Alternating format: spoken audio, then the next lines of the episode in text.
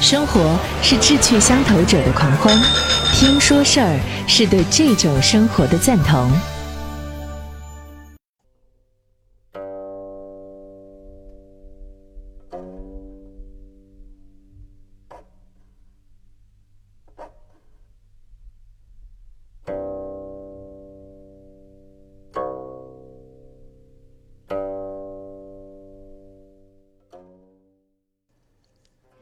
上好，这里是睡前听书馆，我是张瑞。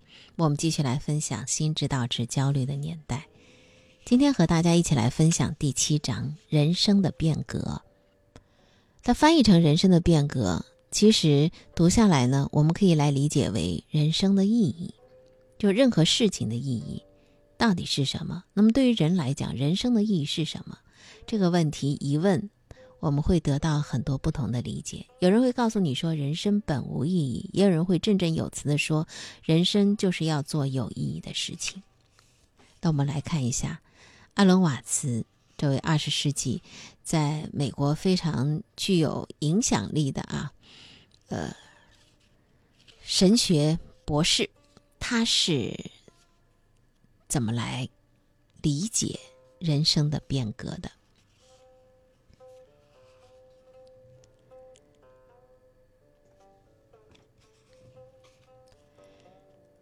梦和对未来的想象是意象吗？其实不是，它是按照生活的本来面目，按照我们是以什么以及我们正在做什么来理解生活的。我们截止目前所讨论的东西，可能看起来都非常理论化。这些观点非常好，它们起作用吗？然而，我必须要问。你说的起作用是什么意思？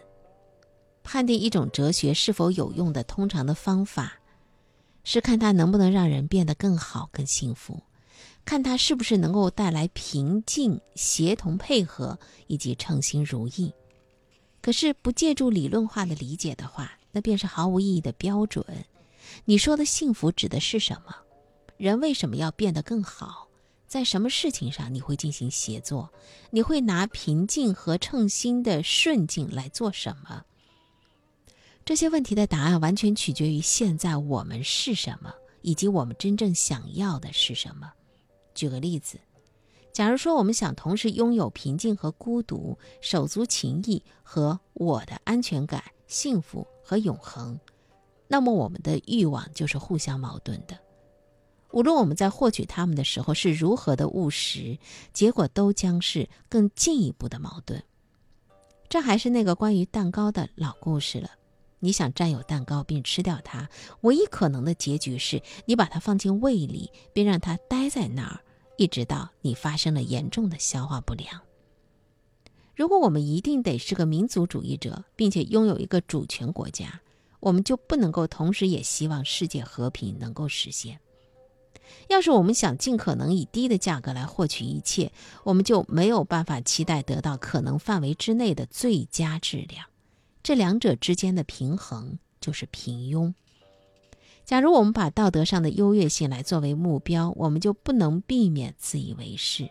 假如我们忠于信仰，跟上面的情形类似，我们就没有办法有信仰，因为信仰不是紧抓住什么，而是放手。当我们确定了什么是我们真正想要的东西，确实还是会存在许多可行性和技术性的问题。但是在我们对于自己想要什么下定决心之前，探讨这些问题是毫无必要的。相应的，只要我们的心是一分为二的，只要我和经验是两个事，我们就没有可能下定决心。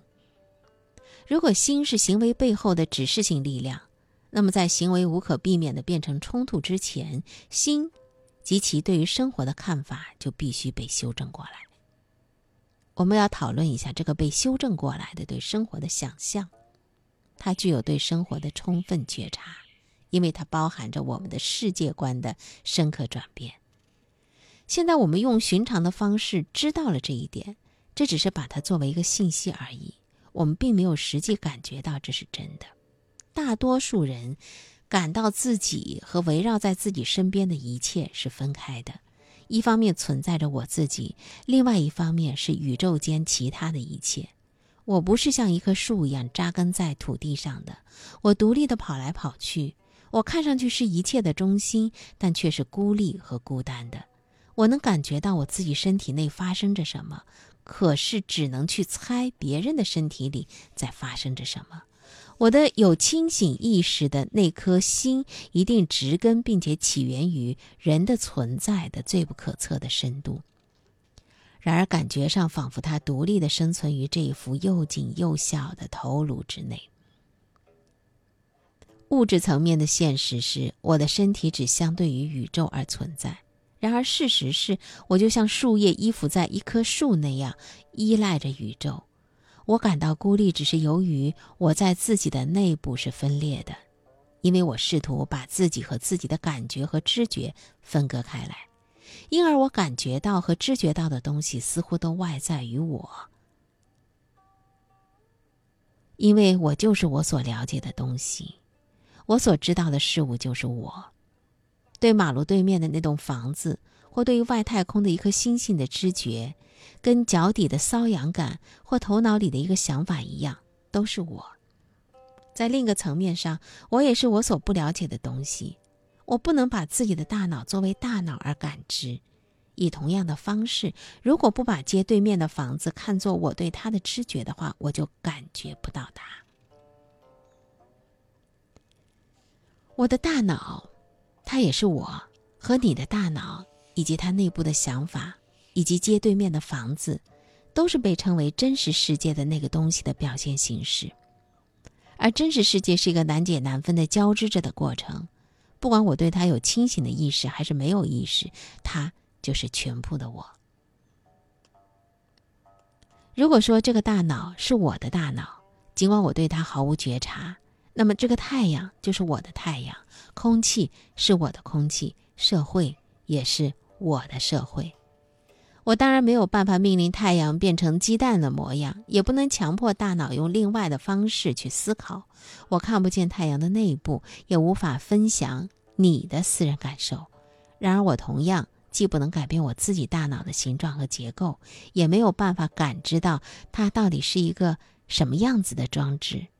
但如果我的大脑仍然是我，太阳就是我，空气就是我，而且你是其中一员的社会也还是我，因为对于我的存在来讲，所有这些东西都跟我的大脑对于我的存在一样，都是必要的。现在有很多关于宇宙统一性的理论。但是他们都没有把人从自我中心所制造的隔绝状态当中，从冲突当中，或从对生活的恐惧当中解放出来。这是因为推论和感受之间有天壤之别。你可以在并没有感觉到宇宙是个统一体的时候，推理它是一个统一体。你可以建立一种理论，但是你的感受不会呼应理论。只要你的内部是分裂的，你就会觉得自己被从生活当中隔绝了出来。可是，当你认识到，比如说，你并不拥有一个对天空的知觉，你就是那个知觉，在这个时候，你就会停止感到孤立。不论带有什么目的的去感受，你对天空的知觉都是天空。在你所知觉到、感受到以及认识到的事物之外，并不存在着你。这就是为什么神秘主义者以及许多诗人经常会表达他们与万物一体或与上帝合一的感受。来自拜伦的那种对于田园生活的狂喜，其实有点不着边际的。多情的人们没有到自然界的深处去仔细的。考察并且看到，人得要发现他在自然界中看到的一切。海洋深处那陌生感的湿冷世界，沼泽地里的爬行动物，没有生命的植物组成的荒野，都在他自身内部有着对应的东西。这个世界一切令我们赞赏或厌恶的特质，都是我们自己内在的反应。尽管这个内在也是一个远方，是一个无意识广大的未知。我们对于蜂巢和蛇坑中爬行世界的感受，就是我们对自己身体和头脑当中隐蔽的那一面的感受。我不知道这是不是真的，但据一些伟大的智者和圣人，他们在面对凡人有害的恶兽和爬行动物的时候，他们拥有显然是超自然的力量。如果这是真的，那么这一定是因为他们能够跟他们内心的恶兽和爬行动物和平共处。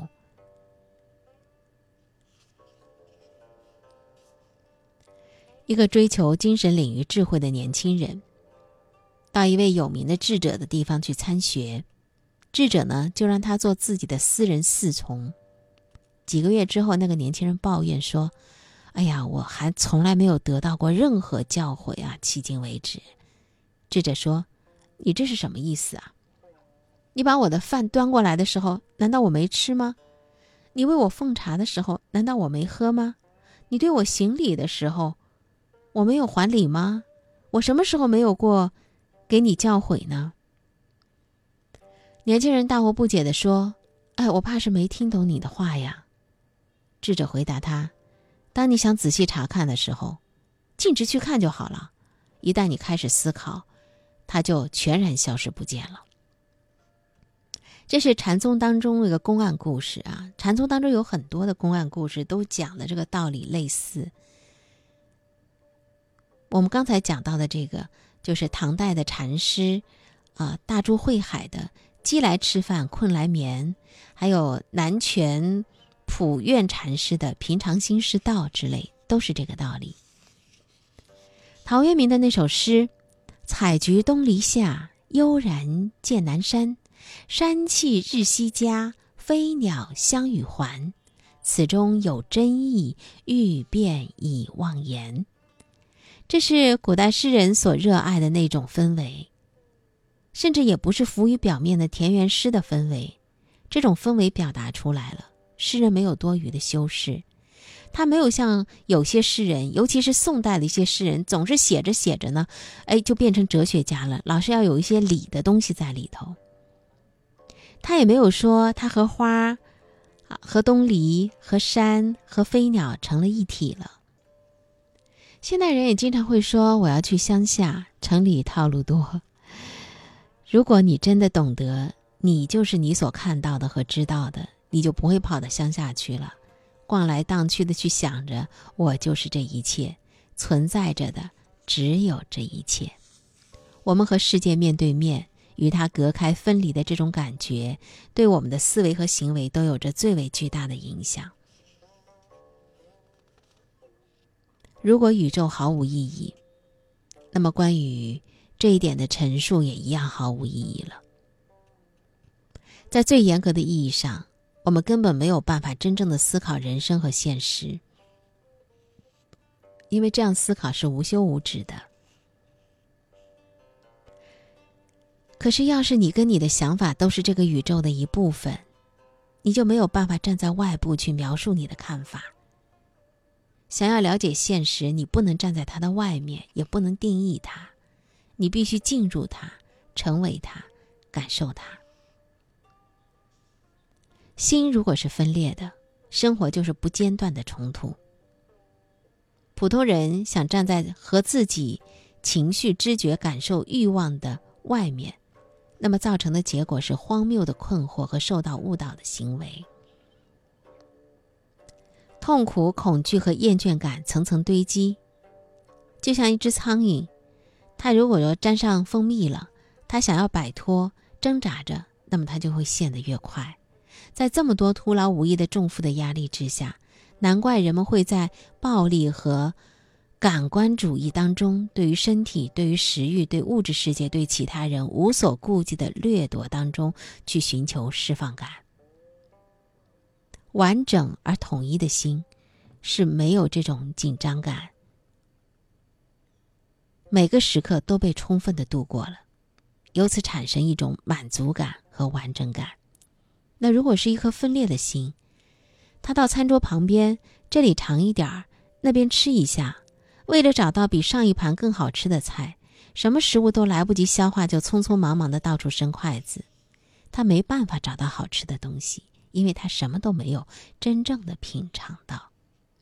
另外一方面，当你意识到你活在当下，而且你就是这一个时刻，而不是别的，意识到除此之外没有过去，也没有未来，你一定会放松下来，并且会体验到它到底是欢愉的还是痛苦的。宇宙为什么存在？为什么产生了有意识的生灵、敏感的器官、空间、时间以及变化？这些问题的答案马上就变得不言自明了。想要证明大自然的存在有它的道理，试图依据未来而使生活变得有意义，这些难题也就彻底消失了。显而易见的是，这些都是同时发生在这个时刻的。这是一场舞蹈。而当你跳舞的时候，你并不打算到什么地方去，你转来转去，但是并不存有你正在追寻某种东西，或者说从某个地方逃开的幻想。太阳系里的行星绕着太阳运转了有多久？他们要去到哪儿吗？他们是不是为了达到某个地方而转得越来越快了呢？春天多久到地球上来一次呢？它是不是比上一年来的更快、更美妙了呢？以使自己比上一个春天会更好呢？并匆忙着想着要成为压过其他春天的春天呢？这样一说，是不是觉得很好笑？舞蹈的含义和目的就是舞蹈本身和音乐一样，它是通过进行过程当中的每一刻来实现的。你弹一这个曲子，不是为了到达最后一个和弦。假如事物的意义仅仅是在终结之处，那么作曲家只要创作终曲乐章就可以了呀。贝多芬、勃拉姆斯、瓦格纳，他们都非常擅长逐步建立起庞大的高潮和终曲，然后再以相同的和弦反复的轰炸听觉，通过不舍得离开的那一刻而毁掉那一刻。当每一刻都成了一种预期，人生就被剥夺了满足感，死亡就变得令人恐惧了。因为死亡看起来就是对未来的期待必须终结的地方。有生命就有希望，而要是人活在希望中，死亡就确实会是一个终结。但对统一的心而言，死亡是另一个时刻，跟每个其他的时刻一样完整。除非充分的活在那个当下，否则他就不可能交出他的秘密呀。死亡是这个真相的缩影，每一刻我们都被塞到未知当中，在这个地方，对安全感的所有的执着都会被迫停止。无论我们是在什么地方抛掉过去，放弃安全感，生活都将在那个地方重新开始。死亡是这样的一种未知，我们所有人在出生以前，就都已经在那儿生活过了。没有什么比死亡更富有创造性了，因为它是生命的整个秘密。它意味着过去必须被抛弃，未知不可避免，我无法持续，已经没有什么能够被归根结底的固定下来。当一个人懂得了这些，他才在他的人生当中第一次开始生活。屏住呼吸，他会失去他；放手让他走，他才能够找到他。德国著名诗人歌德的一首诗：“只要你不了解如何死去，如何复生，你就不过是这个黑暗地球上的一个可怜的旅行者。”